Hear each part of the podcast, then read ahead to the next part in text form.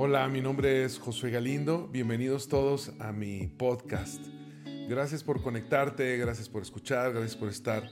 Y he predicado un mensaje donde hablo sobre la unidad y, la importancia en todas las áreas de nuestra vida de la unidad, aprender a persistir en la unidad. Espero que este mensaje pueda llegar hasta tu corazón, que pueda ser de bendición y eh, estaría increíble que puedas conectar con alguna de las redes sociales que tengo donde me puedes escribir y con gusto te puedo, te puedo contestar. Por ahí tengo todas, ya sabes, Instagram, Twitter, todas esas, Facebook. Y entonces, bueno, pues comparte este podcast con alguien que sepas que pueda ser de bendición.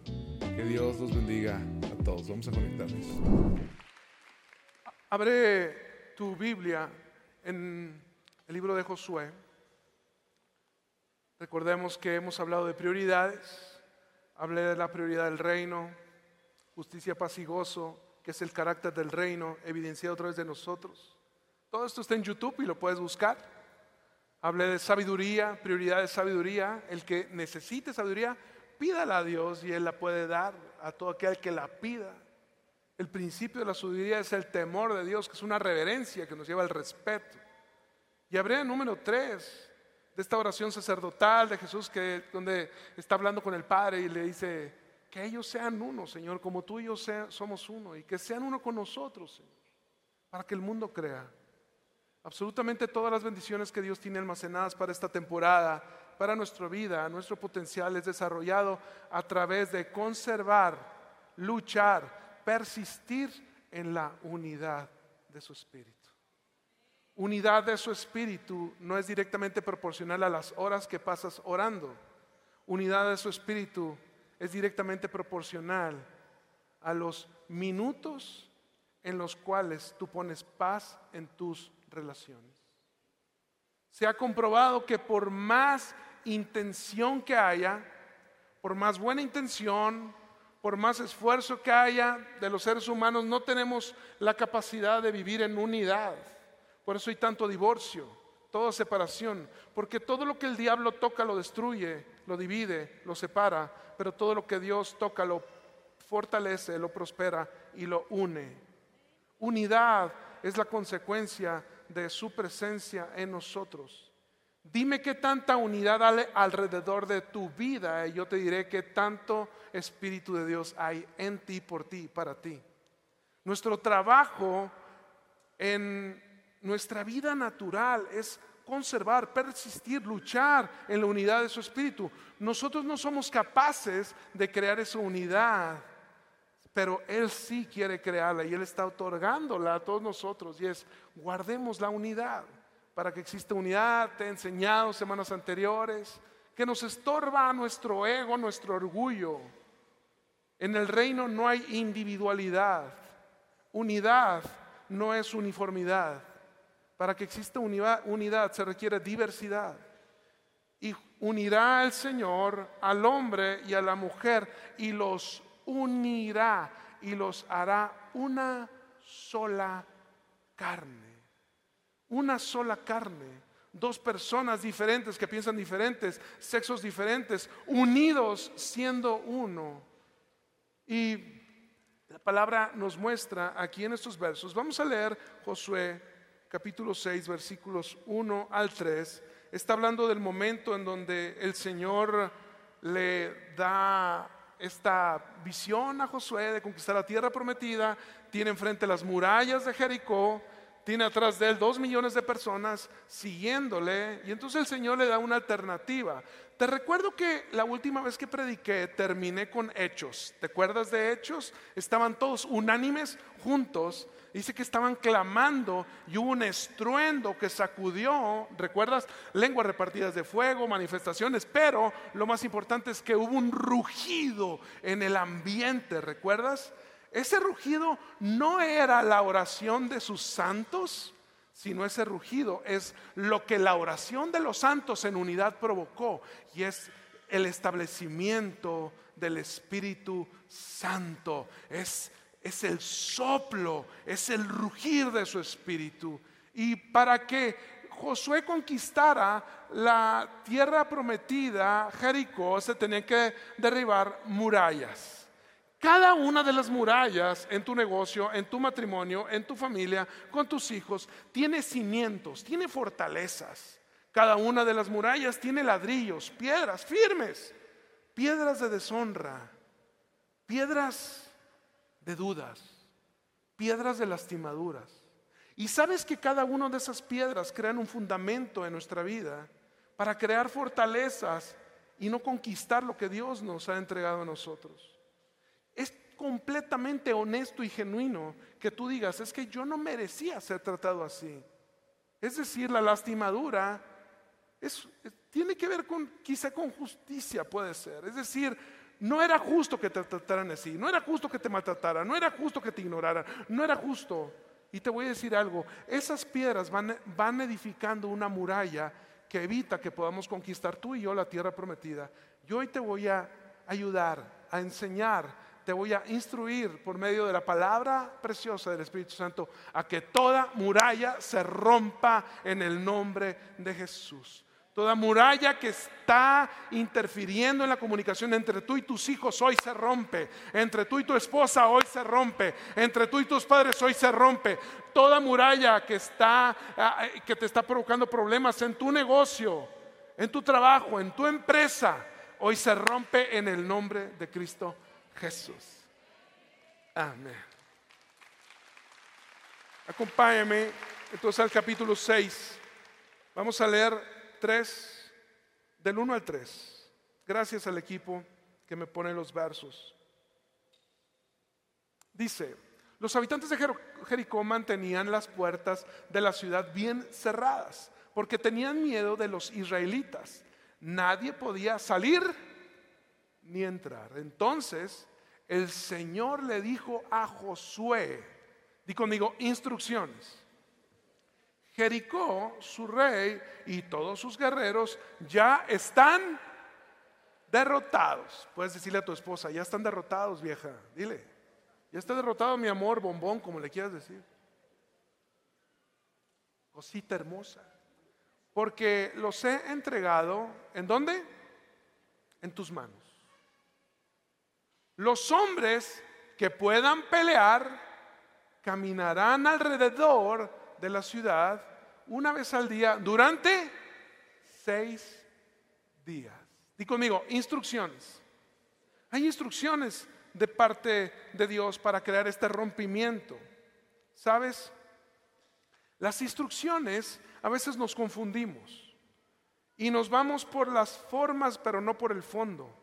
Pensamos que las, formas establecen los fondos, pero en, en lugar es los fondos que establecen las formas. Quiero, quiero proponerte el día de hoy, familia, que lo importante no es cómo ores, lo importante no tanto es qué digas, lo importante es qué corazón tienes al hacer lo que estás haciendo.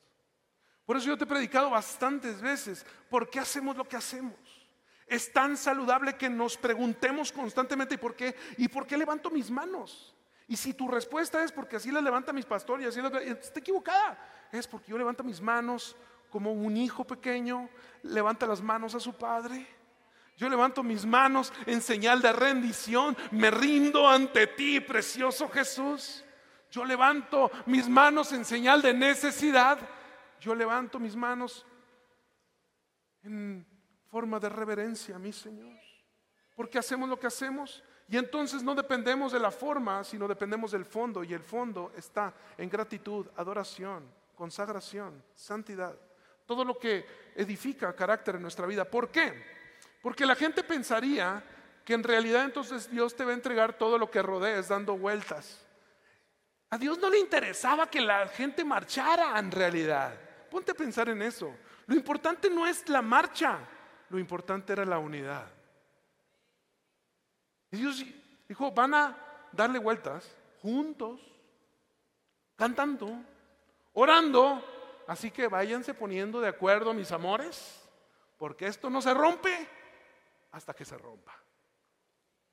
Quiero proponer que hay muchas cosas en tu matrimonio, en tu familia, en tu negocio, que no se han quebrado, que no se han roto por falta de unidad. ¿Por qué? Porque todos queremos un milagro, pero milagros, familia, milagros no crean carácter. Procesos crean carácter. Dios hubiera dicho, ya griten desde aquí y se rompa, pero no. Él les dio un proceso para que vivieran en unidad durante siete días, seis días. Y el último día les dijo, ya están listos, ya logramos, logramos darle siete vueltas. Y el último día el Señor les dijo, bueno, ahora hoy no va a ser una, van a ser siete. Si con una costaba ponerse de acuerdo con Dios, ¿algún día te has ido de vacaciones con tu familia, todos, que tienes hijos, nietos, todos? te has ido con tus padres que van primos, ¿cuánto cuesta ponerse de acuerdo a qué restaurante van a comer? La cena de Navidad. Otra vez pavo, ya no hagan pavo, otra vez pierna, ya no hagan pierna, mejor arrachera, mejor. ¿ah? Algún día has enviado a tus hijos de compras a comprar ropa. ¿A qué tienda van a ir? Unos quieren ir a una, otros quieren ir a comprar las botas, otro que los tenis. Pero te has dado cuenta que todo lo que Dios tiene reservado para nosotros viene detrás de la unidad. No hay hijos sin unidad, cuerpo, alma, espíritu. ¿Sabes qué son las relaciones sexuales? Lo que Dios diseñó para fundirnos al hombre y a la mujer, en nuestro cuerpo, en nuestra alma y en nuestro espíritu. Por eso los jóvenes piensan, y si hay aquí jóvenes solteros, cuando hay mucha atención, por eso los jóvenes piensan que con preservativos se puede evitar que haya algún problemita. El problema es que no hay preservativos para el alma ni para el espíritu. Hay una unidad, por lo cual tenemos que ser sensibles a esta unidad que Dios edificó para que traer bendición, dando vueltas, vueltas, vueltas. Quiero que me acompañes a un capítulo antes, en el capítulo 5, versículo 14. Vamos a leer 14 y, después el 15 de Josué. Dice, yo soy el comandante, está en tu pantalla, el jefe del ejército del Señor. Josué, déjenme este verso, Josué tenía incertidumbre. Él sabía la indicación, pero él no sabía qué iba a hacer Dios. Él sabía que al final ellos iban a poseer la tierra, iban a entrar, pero no sabía exactamente a ciencia cierta cómo iba a pasar, qué iban a hacer, cómo, cómo iban a pasar, qué tantos iban a pasar, cuántos iban a morir, si, qué, cómo iban a luchar, si iban a salir, si iban a ver arcos. Eh, eh, eh, él no tenía tanta claridad, pero una de las cosas que yo soy, yo puedes decir, Él es. Puedes decir conmigo una vez más, Él es. Dentro de las indicaciones es que tenemos que enfocarnos en Él. Si tú no tienes una revelación en tu corazón de quién es Él, tienes que buscarla. Y eso viene con ayuno, con oración, con intimidad con Dios. ¿Quién es Él? Hey, yo sé que hay nombres en la Biblia que determinan la identidad de Dios. Pero, hey, no te estoy diciendo quién dijeron los teólogos que era Él. ¿Quién es Él para ti? Algunos dicen, yo no tuve padre, pero Él es mi padre. Otros dicen, yo no tengo esposo, pero él ahora es mi esposo. Algunos dicen, yo fui maltratado, pero él ahora es mi cuidador. ¿Quién es él para ti? Josué tuvo que desenfocarse de la muralla para enfocarse en su Señor. Mientras que estés viendo la muralla, no podrás enfocarte en Dios. Una realidad es como Así como no pueden estar dos personas al mismo tiempo en el mismo lugar, así tampoco no puedes estar enfocado en dos cosas al mismo tiempo. O te estás enfocando en el problema o te enfocas en Dios. Propongo que pongamos nuestros ojos en Jesucristo, autor y consumador de la fe. El problema del ser humano es que nos desenfocamos, nos desenfocamos. Esta vida no se trata de nosotros. Esta vida tampoco se trata de cuánto dejamos.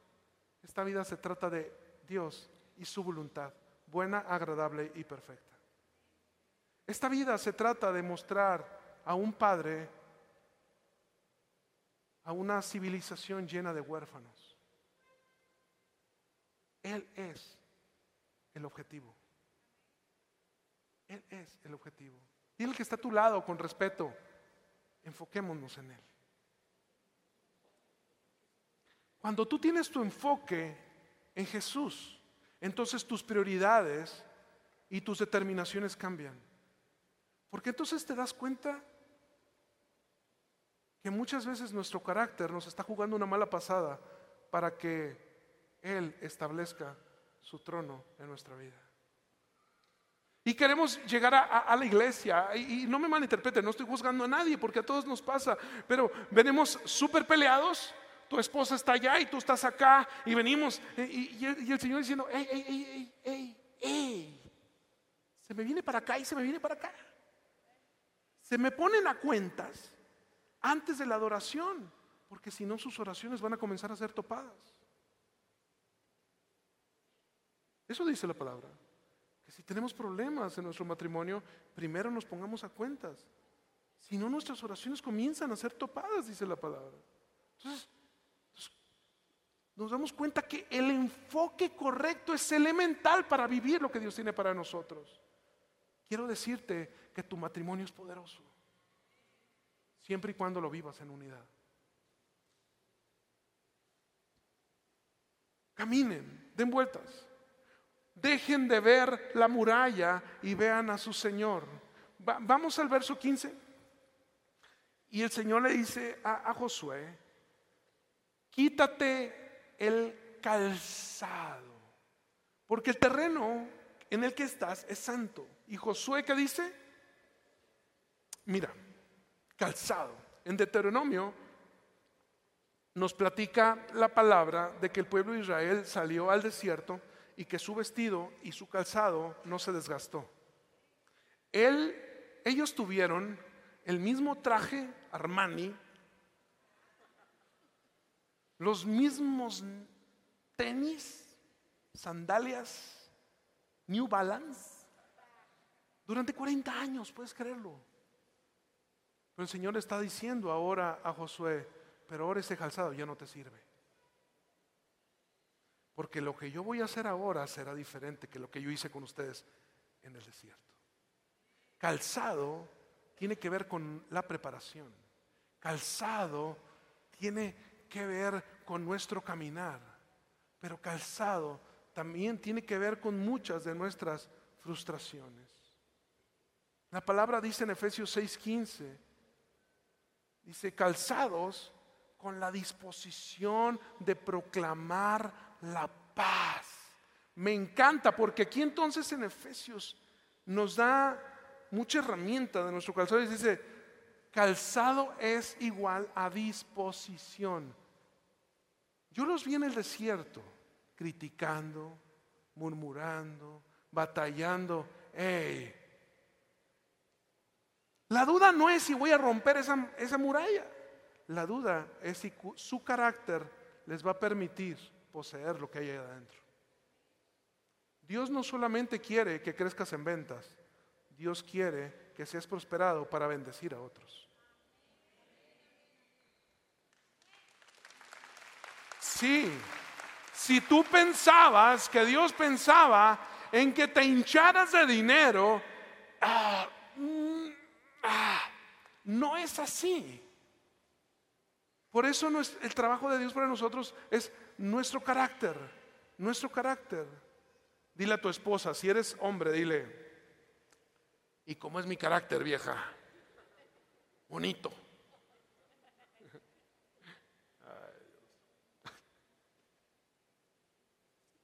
¿Cómo es mi carácter? Precioso. Yo lo sé. Quítate los zapatos. Y entonces está diciendo, obedezcan indicaciones, den vueltas, únanse, pónganse de acuerdo, pongan sus ojos en el Señor y quítense el calzado porque lo que yo tengo para ustedes será mejor. Dios nunca hace el mismo milagro de la misma manera dos veces. Dios todas las mañanas pinta un cielo precioso y diferente para ti. Está diciendo aquí, quítate el calzado. Bien.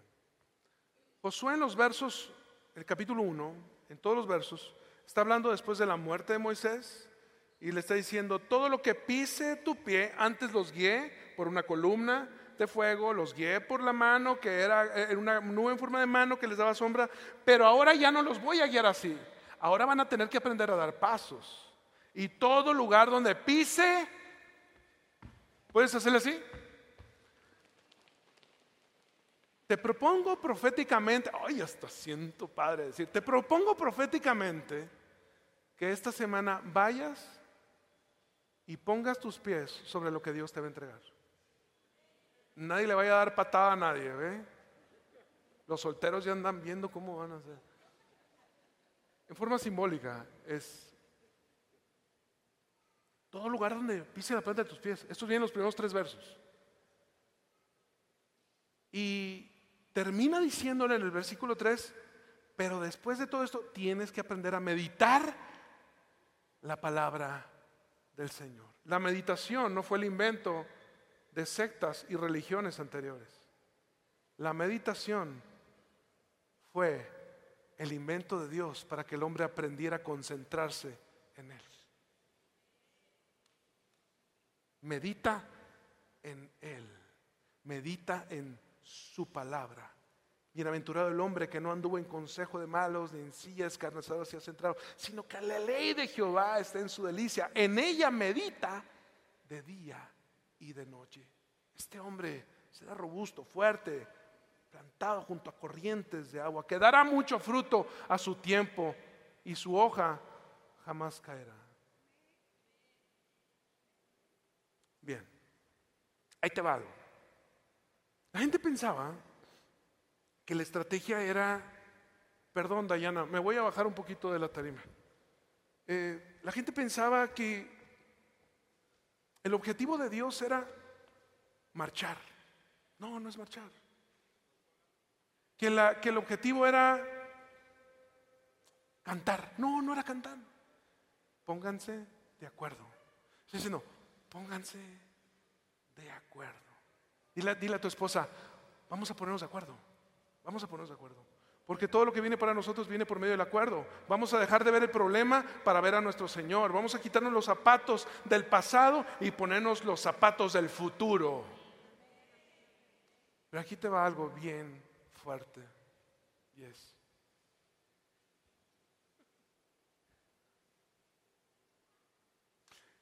el objetivo real de Dios para Josué no era tampoco romper esas murallas, sino era que fueran de bendición para una mujer ahí adentro que era una prostituta, llamada Raab.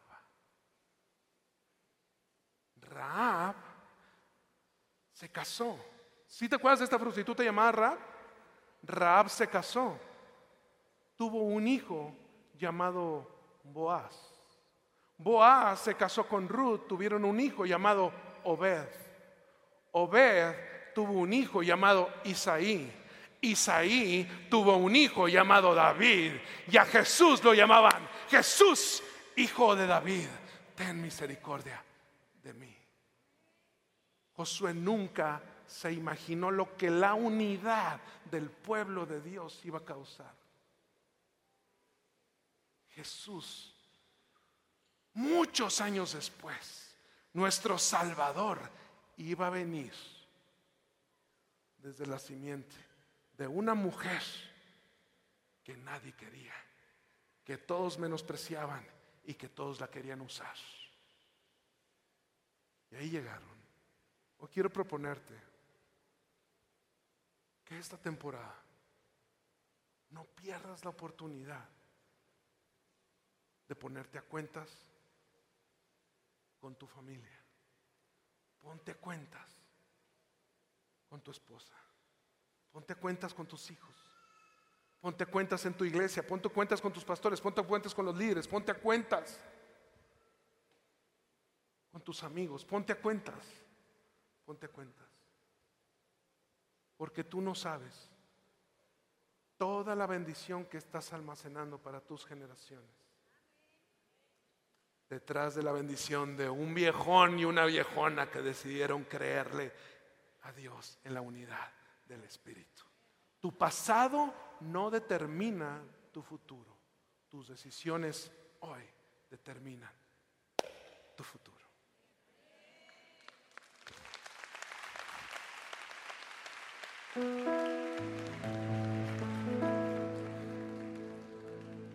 Tómate de la mano de tu esposa al estar en la presencia de tu divinidad. Al contemplar la hermosura. Hoy andamos con puras viejitas de tu santidad. Vamos iglesia, tu espíritu. Mi espíritu se alegra en tu majestad.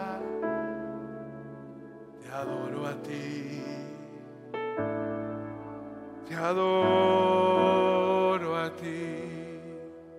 Cuando veo la grandeza de tu dulce amor y compruebo la pureza, vamos todos. Y compruebo la pureza de tu corazón. Mi espíritu se alegra, mi espíritu se alegra en tu majestad. Te adoro a ti. Vamos iglesia. Y al estar aquí delante de ti te adoraré postrado ante ti, mi corazón te adora, Dios. Y siempre quiero estar para adorar y contemplar tu santidad. Te adoro a ti, Señor. Te adoro a ti. Ven el grupo de alabanza, ven el equipo. Y al estar aquí, vamos, te adoraré, postrado ante ti. Te adoro, oh Dios, y siempre quiero estar para adorar y contemplar tu santidad. Te adoro a ti, Señor, te adoro a ti. Vamos a, una vez más, una vez más juntos. Y al estar aquí delante de ti, Te adoraré, postrado ante ti. mi corazón te adora, oh Dios. Y siempre quiero estar, vamos. para adorar y contemplar tu santidad. Te adoro a ti, Señor. Te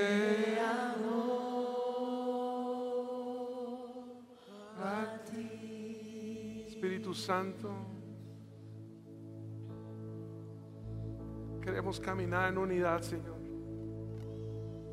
Los que saben y los que no saben, los jóvenes y los viejos, los casados y los solteros, los adultos y los niños.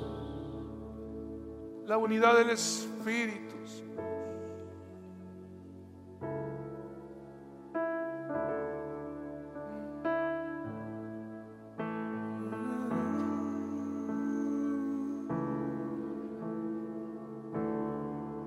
canción que dice así, fíjate. Grande es tu fidelidad hacia mí. La podemos cantar juntos.